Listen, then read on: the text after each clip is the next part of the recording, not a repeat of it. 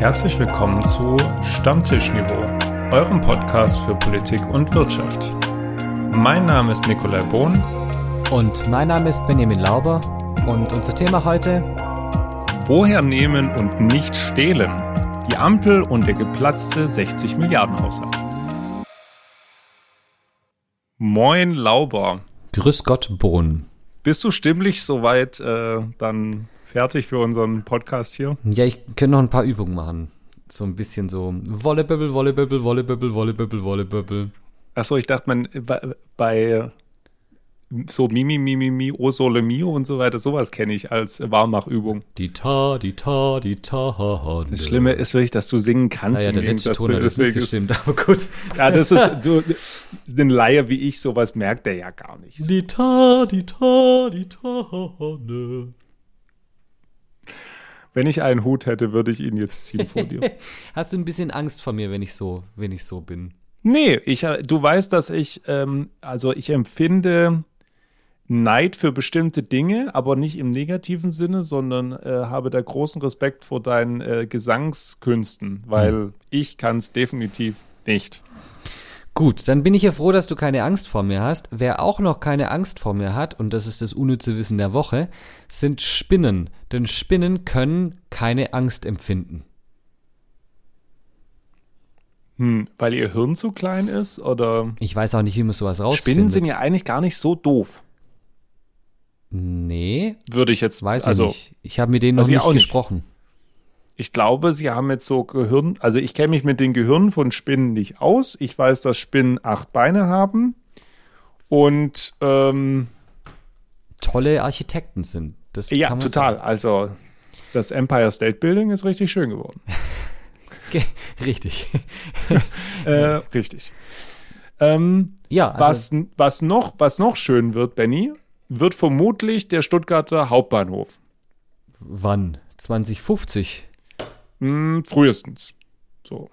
Und glaube ich. Und wer auch spinnt, sagen zumindest manche. Wunderschön. Gell, sind die äh, GDL und die Bahn. Benny, wer ist denn die GDL? Das ist die Gewerkschaft der deutschen Lokomotivführer oder so ähnlich. Und wer soll, ist die? Äh, no, es, nur ganz kurz, es soll Neunklässler geben, die wissen nicht, was Lokführer sind, ne? Grüße gehen raus an meine neunte Klasse. Die wissen, was gemeint ist. Oh, bevor wir weitermachen, Entschuldigung, das vergesse ich nämlich sonst wieder. Ich äh, habe jetzt? ja, ich habe fast fast Drohungen bekommen. Nein, ich, Ach, du hast ich habe, auch noch Drohungen ich, bekommen. Ich habe Drohungen bekommen. Also, Ach du Scheiße. Ähm, wen, ich muss Leute grüßen, ich muss die Maxi grüßen und ich muss die Helena grüßen. Weil äh. ich genau weiß, wenn ich die nicht grüße, dann bekomme ich nächste Woche richtig Ärger. Von daher was glaubst du, wie viele Leute mich schon gebeten haben, sie in diesem Podcast zu grüßen? Ich sag's oh dir, nein, jetzt nächste Büchse Woche eskaliert das. Also entweder meiner neunten, also vermutlich in meiner neunten, ja, weil ich da gefühlt wahrscheinlich jeden grüßen könnte. Oh nein, ich habe das habe ich die Büchse der Pandora geöffnet. Du hast wirklich die Büchse der Pandora geöffnet. Oh, wie schlimm. Also komm, lass uns mal zurückgehen zur, zur GDL. Ich ja. bin tatsächlich gerade äh, am Suchen, weil das schon wieder, es ist eigentlich noch gar nicht so lang her ähm, dass wir das Thema hatten. Aber es ist dann doch irgendwie schon wieder länger her als gedacht. Ja, 28. Oder? Mai 21, mein Lieber. Und zwei Jahre. Ja. Zweieinhalb Jahre. Folge äh, acht Leute dürfen Gewerkschaften das Land lahmlegen. Das war damals ähm, auch schon wieder Thema, nämlich dass ähm, der gute Klaus Wieselski, hm. der Schnurrbart der Nation, der sächsische, die sächsische Lokomotive, mein Lieber, oh, würde ich, würd ich sie oh, nennen. Das hört sich fast schon erotisch an.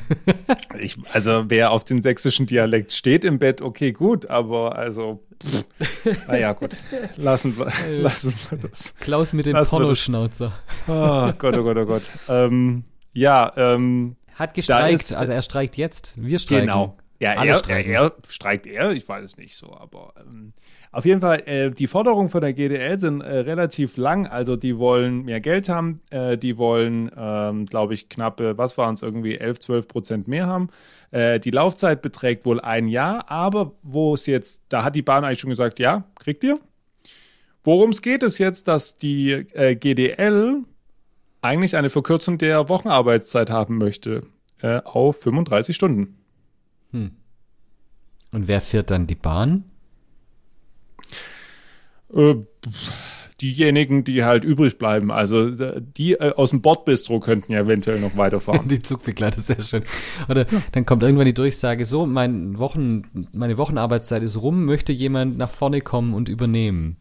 Ja, genau. Ist ein Arzt Dann geht halt die zu, genau, ist ein Lokführer äh, an Bord. Ansonsten endet diese Fahrt äh, außerplanmäßig, außerplanmäßig in Fulda oder in Kassel-Wilhelmshöhe. Ich habe die schönste, apropos, die schönste Durchsage, die ich jemals in der Bahn gehört habe, war, meine Damen und Herren, unser außerplanmäßiger Stopp hat länger gedauert als gedacht. das ist auch schön. Das ist auch schön. Irgendwie die innere Logik ist mir nicht klar. Ja, also ähm, ich kann verstehen, dass die Bahn da sagt, äh, Leute, funktioniert nicht. Weil so eine Verkürzung der Wochenarbeitszeit ist natürlich eine indirekte Lohnerhöhung zum einen. Und zum zweiten äh, ist es aber in der Tat so, es gibt jetzt schon zu wenig Lokführer und wenn da dann die noch weniger arbeiten, dann wird es mit dem Fahrplan ganz eng. Es gibt sowieso auch natürlich jetzt schon bei der Deutschen Bahn in den verschiedensten, also DB Regio, äh, DB äh, und so weiter, die ganzen Untergesellschaften auch viel zu wenig Zugbegleitet, zu wenig ähm, Fahrpersonal etc. Äh, in den Stellwerken sind regelmäßig Leute krank und damit, ich glaube, irgendwann letztes Jahr musste auch, glaube ich, das Stellwerk in Ludwigshafen oder in Mainz einfach komplett ähm, vom Netz genommen werden, weil einfach zu viele Leute auf einmal krank waren. Von dem her ist natürlich die Forderung, die die GDL aufstellt, nachvollziehbar, ja, weil das ja nicht nur die die Gewerkschaft ist, sondern ja mehrere Gewerkschaften das mittlerweile fordern. Aber genauso natürlich die Arbeitgeberseite auch nachvollziehbar, dass sie sagen, Leute, wir haben sowieso kein Personal. Wieso sollen wir jetzt auch noch eure Arbeitszeit kürzen? Gut, die Gewerkschaft würde jetzt argumentieren, naja, indem ihr die Arbeitszeit kürzt, macht ihr den Beruf attraktiver und damit gibt es vielleicht mehr Leute, die ihn machen, was längerfristig dann positive Auswirkungen hat ihr denkt zu kurzfristig. Das wäre, glaube ich, die Argumentation der Gewerkschaft. Ist ja auch nicht falsch. Also ich meine, wenn wir uns anschauen, grundsätzlich diese ganzen ähm, Bereiche der Daseinsvorsorge und des Transports, ich sage nur Gesundheitswesen, ich sage nur Erziehung äh, und Bildung, Kitas etc., aber natürlich auch Schulen äh, und aber eben auch die Bahn und der öffentliche Nahverkehr. Da gibt es überall zu wenig Leute. Und das liegt unter anderem daran, dass die ganzen Berufe einfach ganz anscheinend nicht attraktiv genug sind. Andererseits ist es natürlich trotzdem so, dass uns so oder so eine halbe Million Arbeitnehmerinnen und Arbeitnehmer fehlen. Und die Frage ist natürlich, ob jetzt ein Kampf beginnt. Ähm, Kampf ist auch immer so ein riesengroßer Begriff, ja, aber ob da jetzt ein Wettstreit beginnt zwischen den verschiedenen Branchen und auch denen, die überhaupt noch am Arbeitsmarkt zu finden sind. Ja, klar. Weil selbst die aktuelle Zuwanderung nicht hilft, äh, dieses Problem vollständig zu lösen. Natürlich beginnt da ein Kampf. Aber im Moment haben halt alle die Branchen, die öffentlich finanziert sind oder zumindest teilöffentlich finanziert sind, haben da halt einen riesen Nachteil. Und das ist, äh, glaube ich, was, was wir uns als Gesellschaft auch irgendwann nicht mehr leisten können, weil dann natürlich das öffentliche Netz ein Stück weit zusammenbricht und das wiederum weiche Standardfaktoren sind, übrigens auch für die Wirtschaft, äh, da gute Arbeitnehmer, qualifizierte Arbeitnehmerinnen und Arbeitnehmer zu finden. Und deswegen das eigentlich uns wahrscheinlich, wir schießen uns, glaube ich, ins Knie. Von daher bin ich ein Fan, ist jetzt übertrieben, aber ich bin äh, durchaus der Meinung, dass die GDL da jetzt nicht, das nicht völlig irre ist, wenn sie solche Forderungen aufstellt. Aber die Frage ist natürlich auch ein Stück weit, was kurzfristig dazu führt, also ob das nicht kurzfristig dazu führt, dass die Bahn so unattraktiv wird, dass die, dass die äh, Fahrt, Fahrgästezahlen noch weiter einbrechen, weil eben gar nichts mehr funktioniert, wenn die Leute, auch, also wenn nichts mehr funktioniert. Das ist auch ein schöner Satz. Wenn gar nichts mehr es funktioniert, ist, äh, wenn nichts mehr funktioniert. Es ist poetisch wie immer, was du da von dir gibst. Ähm, ich glaube, dass das Problem der Bahn jetzt nicht daran hängt, dass jetzt am Donnerstag die Bahn nicht gefahren ist. Ähm, wir hatten jetzt ja, als wir das letzte Mal gemeinsam unterwegs waren, ja wirklich Glück. Äh, wir äh, klopfen auf Holz, ja, dass es im Februar wieder so läuft. Ähm, aber ich meine, seien wir ehrlich, also bei der Bahn läuft super viel schief, ja. Ähm, Martin Machowetz aus der Zeit ist sogar so weit gegangen, dass ähm, Klaus Wieselski der letzte Fan der Bahn ist, indem er jetzt den großen Aufstand innerhalb der Bahn probt äh, und versucht, äh, die Bahn wachzurütteln. Ich glaube das ehrlich gesagt nicht. Also ich glaube, er mutiert da wieder auch äh, zur absoluten Hassfigur der Nation, was er schon in den letzten Streiks immer wieder gemacht hat in den letzten zehn Jahren. Das ist ja nicht der erste Streik der mhm. GDL. Von der mal gucken. Nun denn, das Klima zwischen GDL und Bahn ist auf jeden Fall mm. angespannt. Und Klima ist der Übergang zu den nächsten beiden Themen, wenn man es genau nimmt. Zum einen äh, zu unserer Außenministerin, die China und die Golfstaaten diese Woche dazu aufgefordert hat, mehr für den Klimaschutz zu tun. Und zum anderen äh, zu dem Thema, das eigentlich wahrscheinlich das beherrschendste Thema dieser Woche war, nämlich, dass das Bundesverfassungsgerichtsurteil geurteilt hat, nein, das Bundesverfassungsgericht geurteilt hat, so stimmt's. Jetzt passt's. Dass der Sonderfonds von 60 Milliarden, den die Bundesregierung beiseite gelegt hat, weil sie das Geld nicht für Corona Maßnahmen brauchte, äh, nicht für Klimaschutz eingesetzt werden darf. Da kommen wir gleich dazu. Lass uns kurz über Baerbock reden. Das ist unsere Außenministerin, habe ich gehört. Du bist so gut informiert. Ja, es ist, also ich habe so viel Wissen, vor allem unnützes Wissen. Als ob du dich vorbereitet hättest. Ich habe auch manchmal den Eindruck, dass ich äh, doch äh, stärker vorbereitet bin auf diese Sendung als gedacht. Was man dazu wissen muss, dass äh, Klimapolitik und Klimaschutz vorher äh, bis zur Bundestagswahl 21 ähm, von der Regierung aus beim Wirtschaftsministerium verortet war und damit eigentlich Robert Habecks äh, Ministerium tangieren würde. Aber tatsächlich seit der Ampelkoalition ist ja Klimaschutz ein ordinäres Thema, was eben das Außenministerium gewandert ist und dementsprechend ist dafür Ministerin Baerbock dann zuständig. Ähm, Deutschland investiert mittlerweile knapp 6 Milliarden Euro in einen Klimafonds, der von der UN-Klimakonferenz im vergangenen Jahr verabschiedet wurde und die findet jetzt turnusmäßig wieder in diesem November, also kommende Woche oder in zwei Wochen sogar, glaube ich, ähm, in den Vereinigten Arabischen Emiraten statt. Und da will natürlich Baerbock schon versuchen, ein paar Punkte auf die Agenda zu bringen.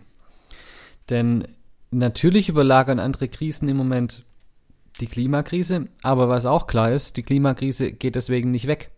Also es ist nicht so, dass plötzlich das Klima sagt, oh, wir, wir halten kurz an und während ihr eure Kriege führen könnt und danach machen wir erst wieder weiter, sondern die Klimakatastrophe nimmt ihren Verlauf. Und äh, da muss dagegen ag agiert werden und Baerbock versucht es eben über das Außenministerium. Es ergibt, glaube ich, auch Sinn, dass Klimaschutzpolitik, nicht Umweltpolitik, aber Klimaschutzpolitik im Außenministerium ist, weil ja ganz viel über Diplomatie laufen muss, da ja die größten Verschmutzer inzwischen schon auch in den Schwellenländern hocken und das Thema zum Beispiel Abholzung des Regenwalds und so weiter alles äh, keine deutschlandinternen Themen sind, denn wir haben relativ re wenig Regenwald bei uns in Deutschland. Viel Regen im Moment und viel Wald, aber kein Regenwald. Die Industrieländer sind äh, nach Meinung der Entwicklungsländer auch jetzt aktuell eine Pflicht da entsprechend für Kompensation zu sorgen, was jetzt nicht alle direkt so sehen und schon gar nicht die Schwellenländer, weil natürlich grundsätzlich jedes Schwellenland sich nicht als Schwellenland sieht, schon gar nicht als Industrieland, sondern im besten Fall, wenn es ums Geld geht, immer als Entwicklungsland. Und schön wäre es natürlich, wenn die, wenn die Schwellenländer und die äh, weit entwickelten Länder, wirtschaftlich weit entwickelten Länder, ihre Klimapolitikziele erfüllen würden und Klimaschutzmaßnahmen bei sich auch ergreifen, um da auch mit gutem Vorbild voranzugehen. Und das geht natürlich immer ins Geld. Und es wäre schön, wenn man da Geld hätte. Deutschland hatte da Geld, aber jetzt hat es kein Geld mehr, weil Jetzt ist es futsch. 60 Millionen plötzlich nicht verwendet Milliarden. werden dürfen. Entschuldigung, Milliarden. Milliarden. Und dazu kommen dann noch Vermögen in den Ländern, die auch Rücklagen gebildet haben. Also kurzum, um was geht's? Es geht um den äh, Nachtragshaushalt, es geht um den Sonderfonds Klimaschutz mit 60 Milliarden. Aber um was geht's da eigentlich wirklich? Darüber müssen wir diskutieren, aber zunächst brauchen wir Hintergrundwissen. Hintergrundwissen. Hintergrund. Grundwissen. Hintergrundwissen. Wenn es ums Geld geht, hat der Bundestag ein entscheidendes Wort mitzureden. Das zeigt sich in den engagierten Haushaltsdebatten, in denen nicht nur die Etats der einzelnen Ressorts, sondern auch die grundsätzliche politische Linie der Regierung diskutiert werden. Das zeigt aber auch ein Blick in das Grundgesetz. Denn Artikel 110 besagt, dass der Deutsche Bundestag das Budgetrecht hat. Er legt den Haushaltsplan fest, in dem sämtliche Ausgaben des Bundes offengelegt werden müssen. Der Entwurf des Haushaltsplans und des Haushaltsgesetzes wird vom Finanzministerium erstellt und von der Bundesregierung beraten und beschlossen. Danach muss er den Bundestag und Bundesrat durchlaufen, um in Kraft treten zu können. Worum es jetzt geht? Der Bundestag hatte im Januar 2022 einen sogenannten Nachtragshaushalt für 2021 beschlossen. Ein Nachtragshaushalt ist möglich, wenn bestimmte äußere Umstände eine Änderung des ursprünglichen Haushalts notwendig machen. Mit diesem Nachtragshaushalt sollten Kredite in Höhe von 60 Milliarden Euro, die ursprünglich für die gravierenden Folgen der Corona-Krise vorgesehen waren, stattdessen für Klimaschutzprojekte ausgegeben werden. Das Geld war übrig geblieben, weil es im Nachgang der Corona-Krise nicht ausgegeben wurde. Dafür wurde eine Ausnahme von der Schuldenbremse gemacht, was in Notlagen verfassungsrechtlich zulässig ist.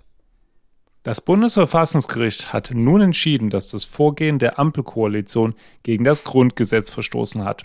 Zum einen habe der Gesetzgeber verschiedene Grundsätze verletzt, die für die Verabschiedung von Bundeshaushalten gelten. Einer dieser Grundsätze lautet, wenn der Bundestag einen Nachtragshaushalt verabschiedet, dann kann er das nicht rückwirkend für das Vorjahr beschließen. Weiterer Kritikpunkt des Verfassungsgerichts der Gesetzgeber habe das Umschichten der 60 Milliarden Euro in den Klimafonds nicht ausreichend begründet. Hintergrund von der strengen Schuldenbremse nach Artikel 115 des Grundgesetzes darf nur in Notlagen und Krisensituationen abgewichen werden. Nur dann ist eine höhere Neuverschuldung erlaubt. Wenn der Gesetzgeber davon Gebrauch macht, dann müsse er sein Vorgehen darlegen, sprich rechtfertigen und erläutern. So das Bundesverfassungsgericht. Das Urteil reißt nun eine gewaltige finanzielle Lücke. Die Koalition und die Bundesregierung werden nun erklären müssen, wie die 60 Milliarden Euro Lücke geschlossen werden soll. Gelingt das nicht, stünden Investitionen in zahlreiche Klimaschutzprojekte in Frage. Meinung. Meinung. Nick, was mich jetzt einfach ein Stück weit fassungslos macht, äh, aber gleichzeitig natürlich ich weiß, dass es juristischen Hintergrund hat. Das Bundesverfassungsgericht hat gesagt, der Gesetzgeber müsse sein Vorgehen rechtfertigen und erläutern. Muss man denn den Klimawandel nochmal rechtfertigen und erläutern? Wie du schon gesagt hast, das ist ja nicht die juristische Frage, die da dahinter steckt. Aber ein Stück böser, weit ja irgendwie schon. Gnom. Immer diese fiesen Fragen. Also klar ist Artikel 115 und die Schuldenbremse, die ja irgendwann mal verabschiedet wurde von einer Koalition. Ähm, das Ei haben sie sich selber ins Nest gelegt. Dafür sprechen viele Pro- und viele Kontra-Argumente. Das soll nicht Thema heute sein. Aber es gibt davon Ausnahmen in Notlagen und Krisensituationen. Und das Bundesverfassungsgericht hat nochmal deutlich gemacht, dass für diesen Nachtragshaushalt und dieses Umschichten Gelder umgewidmet wurden, die eigentlich für die Corona-Krise juristisch völlig akzeptabel als Not- und Krisensituation dargelegt wurden. Aber ähm, das Bundesverfassungsgericht hat nicht gesehen, dass die Bundesregierung das ausreichend begründet hat. Natürlich hätte sie möglicherweise, wenn sie das ausführlicher begründet hätten, geschafft, aber aktuell zumindest hat die Bundesregierung einfach gesagt, ja, wir schichten jetzt um, und äh, das ist ja eine tolle Sache und das machen wir jetzt so. Und damit sind sie baden gegangen. Aber das ist ja dann trotzdem die Frage. Also muss ich denn, nochmal klar, Corona-Krise war eine, war eine große Krise, kann man die Schuldenbremse kurz aussetzen, mehr Schulden machen, als die Schuldenbremse erlaubt. Aber die Klimakrise ist nun mal die größte Herausforderung der Menschheit, jenseits von der Selbstzerstörung der Menschheit durch Kriege, die wir im Moment weltweit haben. Und ich, das muss ich doch nicht mehr. Also, wenn ich hier immer noch rechtfertigen muss, dass ich Geld in Klimaschutzprojekte stecke, dann haben wir es einfach als Menschheit noch nicht verstanden. Ketzerische Frage, Benny. Was hat sich denn jetzt 2022 geändert zu 2021, dass wir da dann 60 Milliarden Euro zur Verfügung stellen, 2021 und die Jahre davor aber nicht? Ketzerische Gegenfrage. Was hat sich denn insgesamt bei der Klimakrise in den Jahren vorher verändert, sodass wir sagen, wir stellen immer noch nicht mehr Geld in in, zur Verfügung? Das musst du die Vorgängerregierung fragen. Also ich meine, aber es ist hier kein Argument zu sagen, Naja. Nee, es war eine Frage, es war kein Argument. Ja, es ist ja ein, in eine Frage verpacktes Argument, du böser Gnom. Beziehungsweise in dem Fall du böser Riese. Ja, okay. Das Argument ist ja, es hat sich nichts verändert, warum müssen wir 60 Milliarden Euro mehr ausgeben für Klimaschutzprojekte? Meine Argumentation ist, nein, nein, nein, nein, andersrum wird ein Schuh draus. Wir geben zu wenig Geld für Klimaschutzprojekte aus und die 60 Milliarden sind auch nur eigentlich ein Tropfen auf den heißen Stein.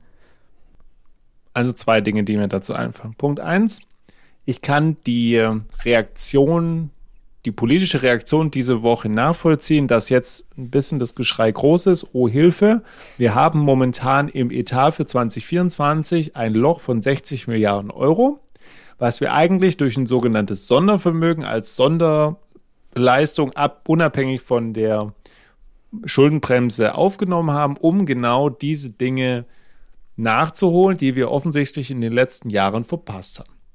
Was ich nicht nachvollziehen kann, ist, dass man das jetzt so hoch bauscht, weil ich glaube, dass die Bundesregierung immer noch eine Exit-Strategie haben könnte, um diese 60 Milliarden Euro zu retten. Ich bin jetzt kein Jurist. Aber das Bundesverfassungsgericht musste, glaube ich, in der Frage von Artikel 115 tatsächlich einfach mal einen Rauch reinlassen, um das juristisch zu interpretieren, was denn die Schuldenbremse und diese Notsituation wirklich bedeutet.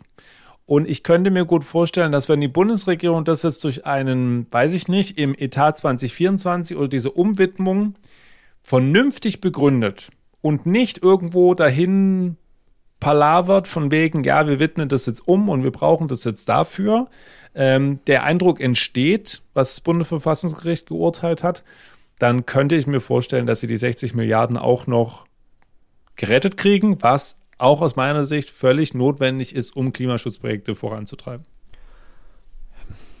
Ja, warten, warten wir es mal ab. Also ich bin mir da jetzt nicht so sicher, ob das dann so einfach geht. Äh, ich glaube. Sicher bin ich mir auch nicht. Ich vermute es mal, dass es noch möglich ist. Also, dass es so hochgekocht wird, ist natürlich jetzt im Moment auch durchaus im Interesse der Opposition, vor allem der CDU, die ja auch geklagt haben, weil gibt Öffentlichkeit, die Ampel kriegt wieder was nicht auf die Reihe und wir haben es aufgezeigt und selbst das Bundesverfassungsgericht gibt uns da recht. Was die Union ja immer vergisst, ist, dass sie in den Länder, in den Ländern auch eine Regierung ist und eine ganze Reihe von Landesregierungen das genau gleich gemacht hat wie die Ampelregierung und auch die unionsgeführten Bundesländer da jetzt Lücken in ihren Landeshaushalten Haushalten haben. Von daher glaube ich, dass das ins, auch da wieder ins eigene Knie geschossen ist. Aber was tut man nicht alles für einen PR-Erfolg? Ich merke heute, die Politik zeichnet sich vor allem durch löchrige Knie aus, habe ich den Eindruck. ja, und jetzt einen löchrigen Haushalt. Jetzt einen löchrigen Haushalt, das ist richtig. Den Schweizer Käse müssen sie jetzt irgendwie fixen. Äh, tatsächlich, zumindest Stand Donnerstagabend, äh, war der Bundeshaushalt für 2024 jetzt, ähm, wurde auf Eis gelegt. Ja, klar. Es weil der eigentlich verabschiedet werden sollte die Woche. Also entweder sie müssen jetzt die ganzen Klimaschutzmaßnahmen oder Projekte streichen oder sie müssen an anderer Stelle äh, was einsparen. Und ja, ich erinnere nur an Kindergrundsicherung oder. Genau, das, ja, und Elterngelddiskussion. Elterngelddiskussion. Ich erinnere an äh, Projekte zur politischen Bildung, die massiv zusammengestrichen worden sind. Also es ist jetzt nicht so, dass in diesem Haushalt nicht schon extrem gespart werden musste. Und zwar an Stellen, die der Gesellschaft richtig wehtun. Aber Hauptsache, wir haben nicht beim Straßenbau groß gespart. Das ist ganz wichtig dass wir da die Autobahnen weiter ausbauen. Danke, Herr Wirsing. Ich befürchte, wir müssen irgendwann mal doch noch eine Folge dazu machen, weil eine Frage, die ich mir seit Wochen stelle und wenn wir das jetzt auch, also wir können es ja kurz anreißen. Ich habe in einem anderen Kommentar zu diesem Schweizer Käse im Haushalt gelesen, dass, oder die These gelesen, dass die Schuldenbremse immer stärker zum Standortnachteil für Deutschland führt? Spontan habe ich da ein gemischtes Urteil. Ich kann das, ich kann das durchaus nachvollziehen. Ich glaube auch, dass es vor allem in Zeiten der Inflation stimmt, weil die Schuldengrenze ja ein absoluter Betrag ist, glaube ich. Oder ist es ein prozentualer die Schulden, Betrag? Äh, naja, die Schuldenbremse sagt ja einfach nur, dass die Neuverschuldung eben äh, maximal, glaube ich, ich weiß nicht, wie viel Prozent des BIP Ah, ja. sozusagen, also aber auf jeden So. Fall. Aber trotzdem Punkt. kappt sie es ja oben ab und äh, in manchen Jahren, gerade wenn, wenn wirtschaftliche Rezession ist, ist ja der gute alte Herr Keynes ja durchaus ein gern gesehener Gast in Bundeskabinetten. Äh, und bisschen mehr staatliche Ausgaben sind da durchaus ja auch wichtig. Und ich glaube schon auch, dass wir gerade in einem Zeitalter sind, in dem auf Pump leben dazu führen kann, dass wir später nicht mehr auf Pump leben müssen, indem wir nämlich zum Beispiel in Nachhaltigkeit investieren etc. Und das kostet halt zunächst mal viel Geld, führt aber dazu längerfristig, dass das Geld wieder reinkommt und sich amortisiert. Ähm, und da kann sowas schon extrem, extrem zurückhalten, vor allem weil es andere Länder ja nicht haben und die dann das Geld in allen, mit allen Händen ausgeben können. Ich habe auch, das würde mich jetzt interessieren, weil du ja hier unser der Wirtschaftler ist von uns beiden. Ich habe auch gelesen neulich von einem von einem Wirtschaftler, der gesagt hat, an sich ist das ganze Prinzip der Staatsschulden irgendwie irre, weil eigentlich kann ein Staat nicht wirklich bankrott gehen, weil der kann ja dann doch immer Geld drucken. Also es ist ja, ich meine, gut, wir haben die Europäische Zentralbank, ist immer noch was anderes, aber eigentlich geht es ja gar nicht. Ja, Benny, und jetzt äh, schaffst du es, dass wir ungefähr wahrscheinlich bei, weiß ich nicht, welcher Minute wir jetzt sind, äh, den kompletten Podcast so sprengst. Also ich meine, da kann ich jetzt, Ja, nein, weiß ich nicht, da kann ich jetzt eine Stunde Folge. dazu referieren über Staatsschulden und also in erster Linie, also kurz, kurz, sehr kurz, sind ja Staatsschulden Verbindlichkeiten an, an andere Länder, andere Institutionen. Prinzipiell ist es richtig. Also vor allem Länder mit einer eigenen Zentralbank können immer versuchen, die Geldmenge auszuweiten oder dadurch zu regulieren. So. Ähm, und ich meine, wenn man das jetzt im Verhältnis anschaut, ist tatsächlich, wir hatten das auf einer, äh, ich war auf einer Jahrestagung, ähm, auch unter anderem zu dem Thema. Ähm, und da ging es auch ein Stückchen weiter darum, naja, wenn wir Staatsschulden in einem gewissen Bereich halten. Also wenn wir jetzt nicht drüber reden, dass irgendwie das sechsfache, siebenfache Jahresbruttoinlandsprodukt eines Landes davon betroffen ist, dann ist es alles immer noch in Ordnung. Und wir sind ja aktuell, glaube ich, bei roundabout 60 bis 70 Prozent unseres Jahresbruttoinlandsprodukts an Schulden. Damit sind wir europaweit tatsächlich immer noch eigentlich ganz ordentlich dabei. Wir waren schon mal schlechter, wir waren schon mal besser. Aber im, im, Euro, also im europäischen Vergleich sind wir ganz ordentlich dabei und weltweit gesehen, naja, über Venezuela und Argentinien und so weiter brauchen ja. wir nicht reden. Ich glaube, wir machen wirklich mal eine eigene Folge zu Staatsverschuldung, denn auch da jetzt zum Schluss noch als Teaser für diese Folge dann, äh, ich glaube nämlich seit dem Sondervermögen für die Bundeswehr nicht mehr dran, dass der Staat kein Geld hat. Ich glaube nicht mehr daran. Wenn du 100 Milliarden irgendwo herholen kannst und die plötzlich da sind, dann glaube ich nicht daran, dass das in anderen Bereichen nicht funktioniert. Ist, ich, an der Stelle bin ich da völlig raus. Aber wahrscheinlich sehe Wir ich merken das uns nur, das mal, Benny, diese These. Falsch. Was ich Ja. nicht falsch sehe, ist, dass wir ein äh, einen Instagram-Kanal haben, der Stammtischniveau heißt und Das eine ist mir bekannt. eine E-Mail-Adresse, die heißt Stammtischniveau at gmail, warte mal, ich, .com. Und was auch nicht falsch ist und wo ich auch weiß, dass ich da immer richtig liege, ist, dass, wenn du den Flachwitz hast, ich ganz selten lachen muss. Aber vielleicht belehrst du mich heute eines Besseren. Benny, welche Tiere wissen immer, wie spät es ist? Ich weiß es nicht. Welche Tiere wissen immer, wie spät es ist? Die sogenannten Urzeitkrebse.